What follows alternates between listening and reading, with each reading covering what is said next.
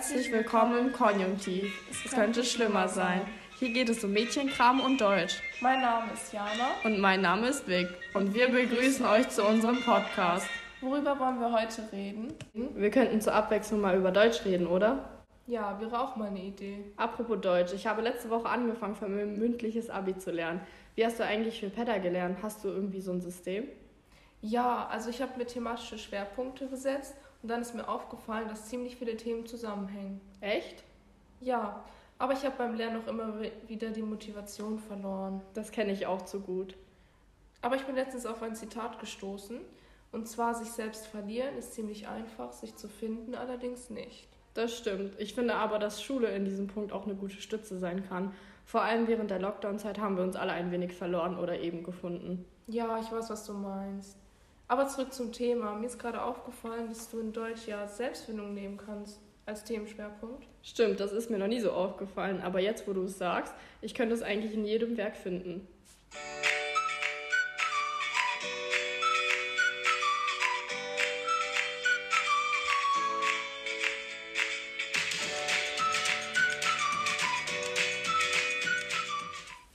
Weißt du noch ganz am Anfang in der Q1, da hatten wir die Epoche Romantik. War das das mit der Natur? Ja, genau. Die Romantiker waren unzufrieden mit sich und der Welt. Um aus ihrem monotonen Leben auszubrechen, gingen sie in die Natur bzw. sie poetisierten ihr Leben, um ihre kritische Denkweise auszudrücken. Ah, ich weiß wieder. Hatten wir nicht auch das Gedicht mit den zwei Gesellen, die in die Welt gingen, um sich selbst zu finden? Ja, und an dem Beispiel sieht man, wie unterschiedlich Leben verlaufen kann. Hatten wir nicht auch kurz den Realismus? Ganz vergessen, worum ging es da? Im Prinzip ist das ähnlich zur Romantik. Die Illusion der Welt wird aufgelöst. Man hat also, wie das Wort es schon selbst sagt, eine realistische Sichtweise auf die Welt. Deswegen erwartet man nicht, dass die Welt sich auf wundersame Weise ändert, sondern man erwartet etwas von sich selbst. Das hört sich ja aktuell an, obwohl es so lange her entstanden ist. Da hast du recht. Wir können ja nicht erwarten, dass zum Beispiel die Pandemie sich in Luft auflöst. Im Prinzip müssen wir damit leben und uns anpassen, beziehungsweise das Beste draus machen, oder? Wir können lernen und wachsen. Wenn man realistisch ist, muss man nicht immer nur negativ sein. Stimmt. Ich finde auch, wir können stolz auf uns sein, dass wir es trotz allem schaffen, erwachsen zu werden. Wo wir jetzt schon beim Erwachsenwerden sind, an wen denkst du da? An Vanessa? Nein, an Franz. Ah, der Trafikant vom guten Robert Seethaler. Genau. Er musste nach Wien ziehen und hatte einen kompletten Neuanfang. Fast wie unsere Vanessa. Was denkst du, wie ist es ihr eigentlich ergangen? Wollen wir sie mal fragen? Ja, gute Idee. Hallo Leute und hallo Herr Gehlen, ich bin Vanessa. Also der Deutschunterricht bei Herr Gehlen hat mir immer sehr viel Freude bereitet und ich konnte viel Interessantes lernen. Also zum Thema Selbstfindung, mh, mm, ich finde es wichtig, dass man überwiegend etwas aus eigenem Antrieb tut und nicht für die Erwartungen anderer, weil man ansonsten schnell unglücklich und unzufrieden werden kann. Deswegen ist die Selbstfindung sehr wichtig. Man sollte unbedingt seine eigenen individuellen Fähigkeiten fördern und Herr Gehlens Unterricht zum Beispiel war meiner Meinung nach immer sehr fördernd und ich konnte meine Stärken weiterentwickeln. Ich finde, dass Selbstverwirklichung und Selbstfindung sehr wichtige Themen sind, über die öfter und mit größerer Offenheit gesprochen werden sollten. Vor allem in diesem Prozess des Erwachsenwerdens, in dem wir uns alle gerade befinden. Danke, dass ich dabei sein durfte und liebe Grüße.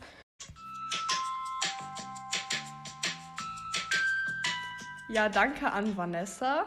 Franz ist im Prinzip durch Schmerz und Leid erwachsen geworden. Seine Illusion der Liebe war tragisch. Aneschka war für ihn ja engelsgleich. Schnell musste er realisieren, dass es nicht immer eine rosarote Welt ist, in der wir leben.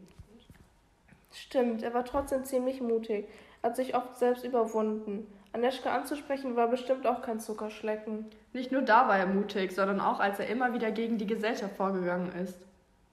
Er war einer der wenigen, der gegen die Nationalsozialisten gehandelt hat und ruft mal ins Gedächtnis, er hatte am Anfang Angst vorm Zugfahren. Am Ende hat er es geschafft, sich selbst zu finden und erwachsen zu werden. Stimmt, aber so ganz ohne Hilfe hätte er das nicht geschafft. Wie im echten Leben auch. Wir haben ja auch Eltern, Freunde und Lehrer. Sigmund Freud war für Franz wie Herr Gehlen für uns. Hallo, Herr Gehlen. Was glaubst du, was andere ehemalige Schüler sagen zu Herr Gehlen? Keine Ahnung. Lass uns Kevin fragen. Kevin, was sagst du dazu?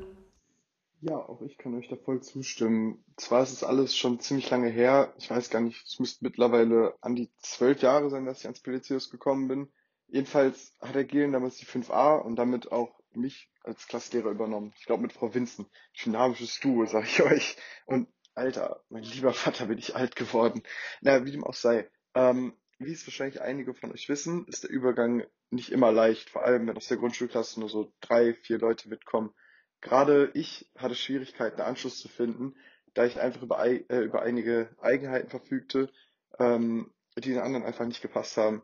Dementsprechend außen vor war ich, wann immer es um irgendwie das soziale Miteinander ging, sei es jetzt innerschulisch oder außerschulisch.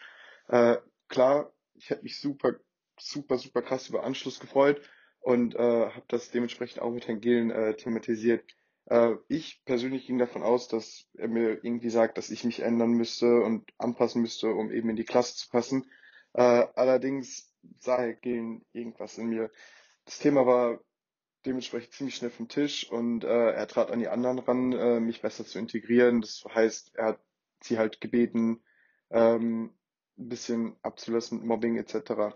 Das hat nie wirklich gut funktioniert. Allerdings bin ich ihm doch ziemlich dankbar. Äh, dankbar einfach aus dem Grund, da ich gelernt habe, um jeden Preis so zu bleiben, wie ich bin.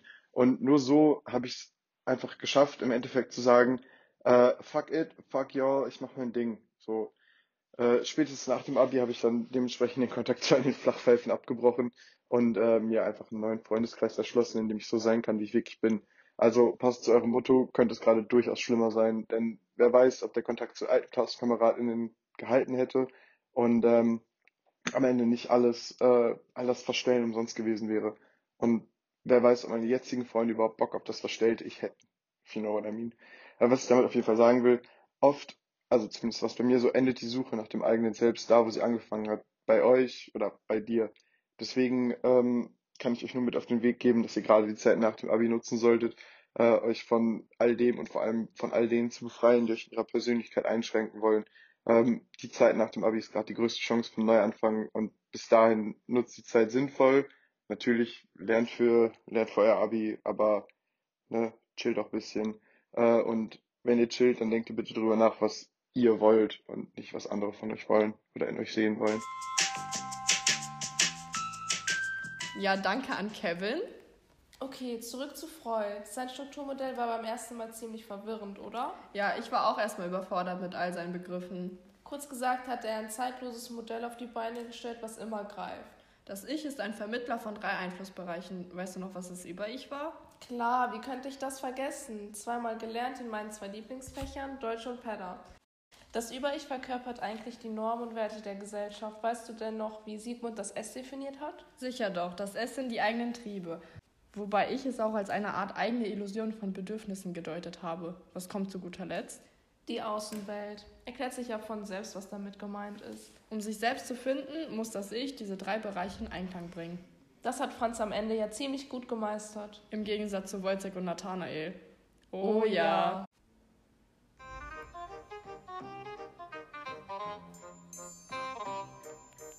Wollen wir erstmal über Wojciech reden?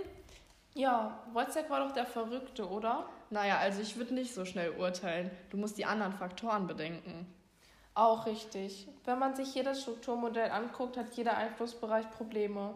Das Über-Ich, also die Gesellschaft, hat ihn einerseits wegen seiner Armut unterdrückt und andererseits nicht weiter ausgenutzt. Er wurde nicht mehr als Mensch akzeptiert, sondern wurde ein Objekt. Stimmt, und das führte dann dazu, dass er in Verbindung mit seinen Krankheiten die Kontrolle über das S verloren hat. Ein ziemlich trauriger Fall von Selbstverlust, wenn du mich fragst. Ja, aber ich finde es wichtig, dass wir dieses Werk in der Schule besprechen. Es ist ein Negativbeispiel der Selbstfindung. Es ist auch gut, dass wir nicht selbst solche Erfahrungen sammeln müssen, um zu lernen, wie man damit umgeht, beziehungsweise damit wir wissen, wie schnell das Leben aus den Fugen geraten kann. Es ist zwar ein extremes Beispiel, aber umso deutlicher sieht man die Aussageabsicht, wenn man sich damit beschäftigt. Nicht nur etwas zur Selbstfindung kann man lernen, auch wie wir eben sollte man Menschen nicht verurteilen.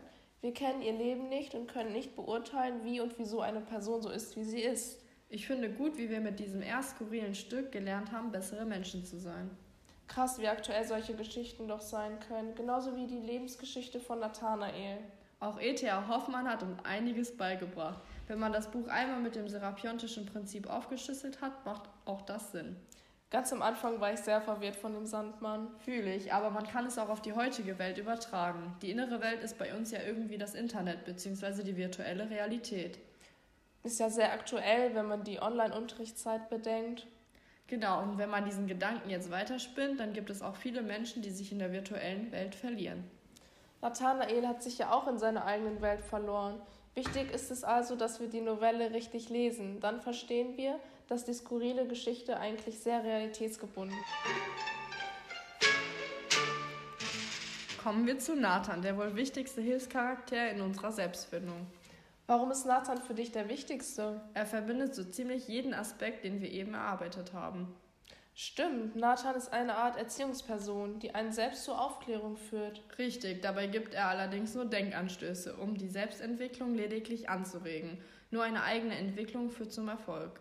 Toleranz ist bei Nathan ein großes Thema. Genau, er bezieht sich zwar hauptsächlich auf Religion, aber ich finde, man kann das auf jeden Aspekt im Leben beziehen. Heutzutage ist eine tolerante Gesellschaft mehr gefordert als je zuvor. Und genau mit solchen Gedanken haben wir das Ziel von Nathan erfüllt. Wir haben einen Ansatz genommen, ihn verstanden und im Anschluss weitergedacht. Nathan wäre stolz auf uns. Er hat immer wieder versucht, die Gesellschaftsordnung zu durchbrechen. Auch das ist aktuell. Aber deswegen finde ich, sollte man Werke von Frauen in der Schule behandeln. Er zeigt uns doch, wie wichtig Gleichberechtigung ist. Ja, ich finde, das ist ein guter Punkt. Man könnte es vielleicht zunächst schulintern ändern und dann landesweit. Wichtig und richtig. Auch das haben wir von Nathan gelernt. Man muss bei sich anfangen, um etwas zu verändern. Wenn jeder die Werke so lesen würde, dann würde es den Menschen leichter fallen, sich selbst zu finden. Nathan könnte eine Art innere Stimme sein, oder? Deswegen ist dieses Werk am wichtigsten. Und es sollte am Ende der Code 2 behandelt werden, damit jeder versteht, was Nathan uns sagen möchte. Man, Man könnte dann besser jedes Werk in Relation zum Nathan dem Weisen betrachten. Stimmt, Nathan ist ein Leitfaden durch das Thema Selbstfindung. Ja, aber ich glaube, würde man das Buch zum Beispiel am Anfang lesen, dann würde man zwar den großen Zusammenhang verstehen, aber nicht unbedingt die Punkte, die wir jetzt verstanden haben. Krass, wie wir jetzt mit dem Überthema Selbstfindung fast die komplette Q-Phase zusammenfassen konnten. Stimmt, das ist korrekt. Weißt du, was ich gut gefunden hätte? Nee, was denn? Wenn wir in der Schule lernen würden, wie man mit thematischen Schwerpunkten vieles leichter erarbeiten kann. Stimmt, aber das haben wir den Leuten ja jetzt gezeigt.